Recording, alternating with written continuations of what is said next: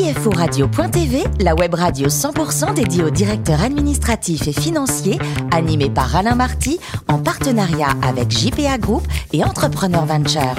Bonjour à toutes et à tous, bienvenue à bord de CFO Radio.tv. Vous êtes plus de 11 000 DAF et dirigeants d'entreprise à nous écouter chaque semaine un podcast. À mes côtés pour co-animer cette émission, Damien Potvin, président de JPA Group qui compte 175 bureaux dans le monde, Bertrand Follier, directeur associé d'Entrepreneur Venture, et puis Richard Fremder, rédacteur en chef adjoint de CFO Radio.tv. Bonjour à tous les trois, bonjour, messieurs. Bonjour Alain. Richard, l'aviation, je crois que c'est un, un, rêve pour vous. Hein. Ah, depuis tout petit, c'est vrai, mais moi c'est les maths qui m'aimaient pas. Contrairement ah. à notre invité euh, qui est Jean-Philippe Grégoire, directeur financier du groupe DAER et membre de la DFCG. Bonjour Jean-Philippe. Bonjour à tous. Alors vous êtes nantais, vous faites une école de commerce à Bordeaux, très particulière cette école puisqu'elle vous donne des ailes déjà et dont le directeur obligeait les élèves à partir à l'étranger. C'était euh, assez nouveau à l'époque. C'était assez nouveau, on était dans la, la, fin des années 70, début des années 80 et effectivement... Euh, l'ensemble des étudiants euh, de deuxième année étaient amenés à, sans avoir, euh, enfin, c'était, partie du cursus, on devait le faire, à partir euh, aux États-Unis, étudier un trimestre. Une vraie chance. C'était une vraie chance, une vraie opportunité. Bon, aujourd'hui, c'est devenu quelque chose de classique, mais à l'époque, c'était assez novateur. Alors après, vous entrez chez Alcatel, qui s'appelait à l'époque Alcatel Alstom, en tant que contrôleur de gestion R&D des activités mobiles. Euh, je rappelle, on est en 87. Hein. C'est la création de la norme GSM, messieurs. Vous êtes à mille lieues d'imaginer qu'un jour, le mobile va remplacer le fixe. Et pourtant, un soir, au cours d'un dîner, vous avez avec vous un, on va dire, un prototype entre les mains. Et là, faut nous raconter ce qui se passe.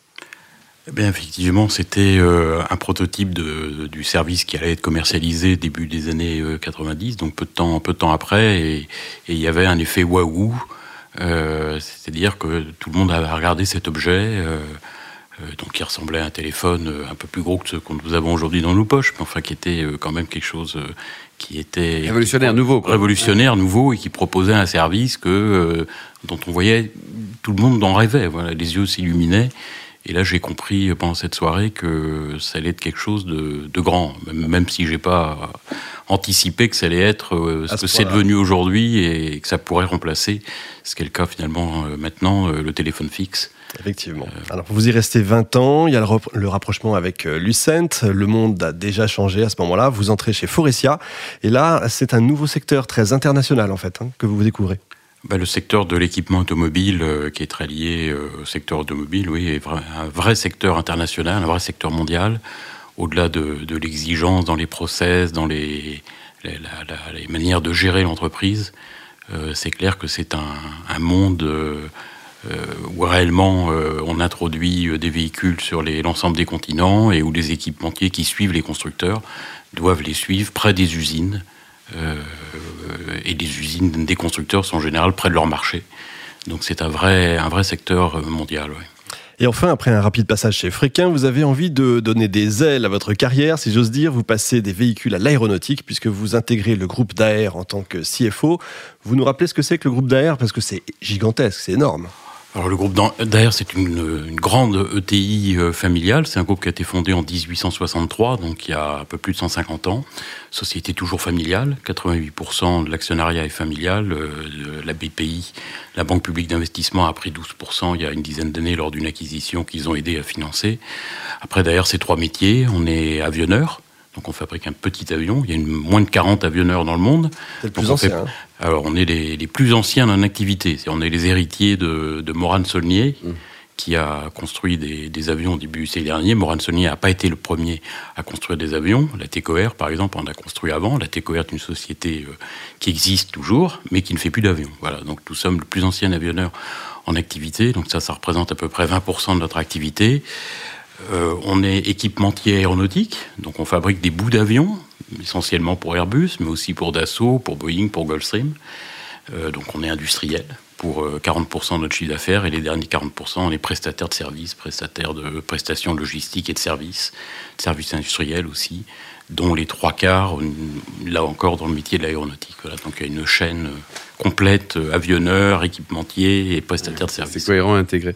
Damien Bonjour Jean-Philippe, donc vous êtes un CFO, on va dire, très technologie. Dans tout votre parcours, on voit bien que vous avez travaillé sur des enjeux euh, technologiques hyper importants sur, bah, sur l'innovation. Donc là, j'imagine qu'il y a une gestion des risques très particulière en tant que CFO, parce que forcément, s'il y a un souci sur une technologie, un impact, un accident, notamment sur l'aviation, comment ça se gère? Vous voulez dire l'impact dans nos comptes? Oui, c'est-à-dire bah, tout, ce qui est contrôle interne, euh, les équipes qui surveillent un petit peu le respect des réglementations, la digitalisation.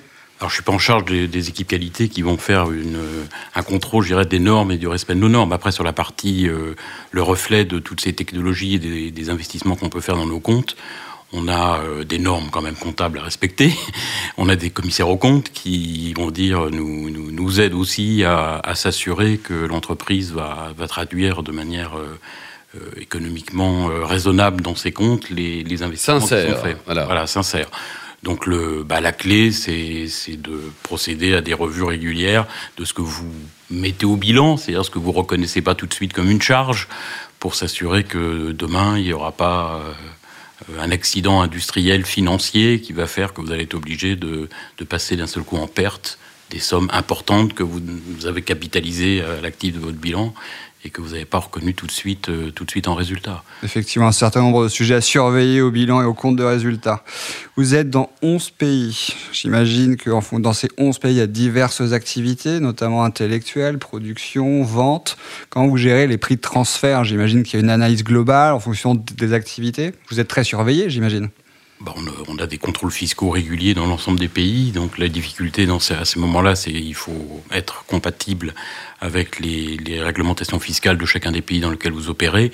La seule bonne règle, c'est d'avoir une constance dans ces méthodologies de prix transfert, d'avoir des méthodes qui soient euh, universelles, c'est-à-dire vous appliquez pas une méthode différente entre un pays A et un pays B ou entre le même pays A et le pays C. Donc il faut être capable de justifier que vous signez des conventions, que vous avez des règles, que vous les appliquez, qu'elles sont universelles à l'intérieur de votre groupe et que vous faites pas de cas particuliers. Voilà, alors après, ben, ça reste toujours des discussions avec les administrations fiscales locales qui vont chercher à démontrer que euh, les règles que vous avez fixées leur sont défavorables, enfin sont défavorables au pays, euh, dans, pays dans lequel représentent.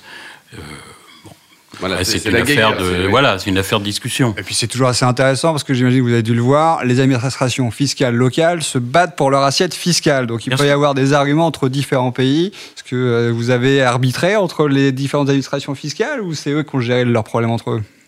Ah non, non, nous on n'arbitre pas entre les, les, différentes administrations fiscales. On, est, euh, on, on, établit des règles au niveau du groupe qu'on essaye encore une fois d'être le plus fair oui. et le plus universel possible pour l'ensemble des pays dans lesquels on opère on n'essaye pas de favoriser euh, l'administration fiscale française par rapport à l'administration fiscale américaine. On n'est pas, on n'est pas une monnaie d'échange entre les deux. Euh, on, voilà, on applique des règles de prix de transfert. On vend 80% de nos avions euh, aux États-Unis, par exemple, euh, alors qu'ils sont développés et fabriqués en France, hein, à Tarbes, dans le, dans le sud-ouest. Euh, on a des règles de prix de transfert entre notre filiale française qui fabrique, développe et fabrique cet avion et la filiale américaine qui, elle, va le commercialiser, va le, va le vendre. Mmh.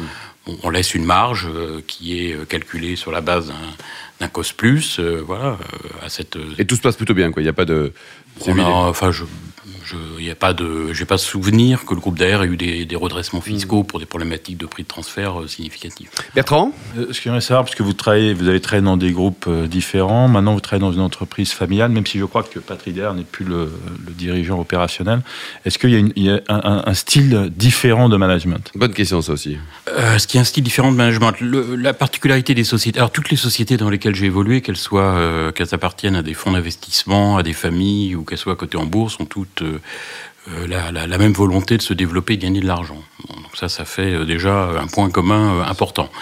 Euh, après, le management familial, euh, j'irais à une relation au temps qui n'est pas la même. Un fonds d'investissement, il a, il a 3 ans, 4 ans, 5 ans pour créer de la valeur et revendre l'entreprise qu'il a achetée. Donc il a euh, un calendrier qui est extrêmement borné dans le temps. Il sait quand est-ce que ça commence et il sait presque déjà au moment où il commence quand est-ce que l'histoire va s'arrêter et quand est-ce qu'il va chercher à revendre en fonction de la manière dont il a monté le financement euh, de son acquisition. Quand vous êtes coté en bourse, quelque part on peut penser qu'il y a une vision plus long terme parce qu'un actionnaire d'une société euh, cotée, bah, il peut garder ses actions très longtemps. La réalité a montré qu'avec des publications de comptes trimestriels, il y a souvent un management qui est amené à prendre des positions parfois très tactiques, pour essayer de, de présenter euh, aux actionnaires, aux actionnaires chaque trimestre les résultats qu'ils attendent et avec l'effet sur le cours de bourse que le management attend. Quand vous avez une société familiale, vous n'avez aucune de ces deux contraintes. Vous avez une vision qui est beaucoup plus long terme, et c'est le cas d'ailleurs chez DR, euh, groupe, comme j'ai dit tout à l'heure, euh, qui a plus de 150 ans d'existence. Donc les groupes familiaux ont cet avantage de pouvoir raisonner sur le très long terme se positionne. Sans contrainte particulière, quoi. Tant que le business est bon, quoi. Bah, tant que le business est bon et tant qu'il n'y a pas de volonté de la famille de se séparer de la. Ce qui arrive, hein, ce, qui peut arriver, ce qui peut arriver, ce qui n'est pas le cas chez Comme de la show, autre chose. Euh, Bertrand? Oui, ce que je veux savoir, c'est vous, vous êtes dans, quelque part, vous parlez d'une filière, euh, vous avez euh, un donneur d'ordre qui est par exemple un Airbus. Est-ce que la, pression sur les marges s'accentue et sur le cash?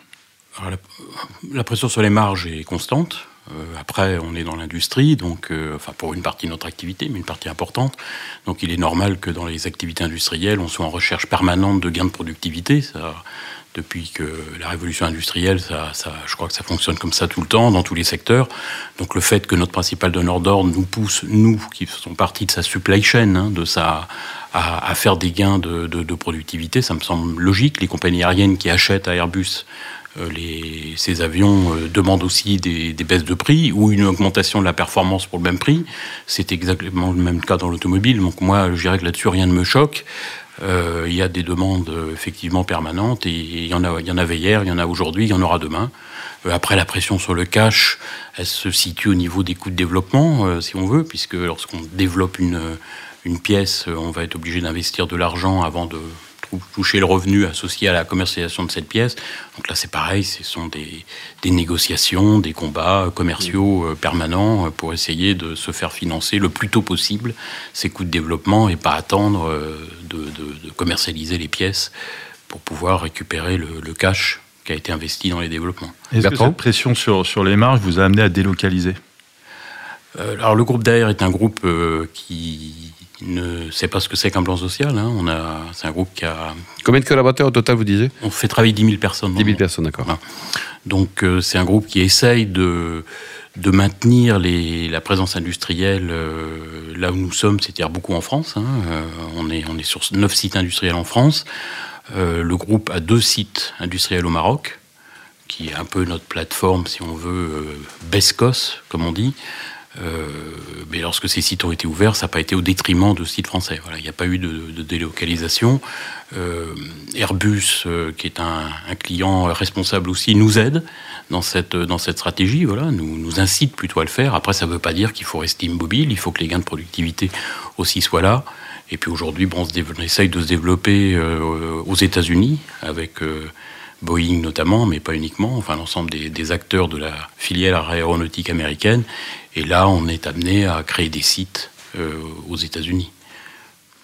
Jean-Philippe, le plus beau métier du monde, c'est quoi? C'est DAF, jour de foot ou juge?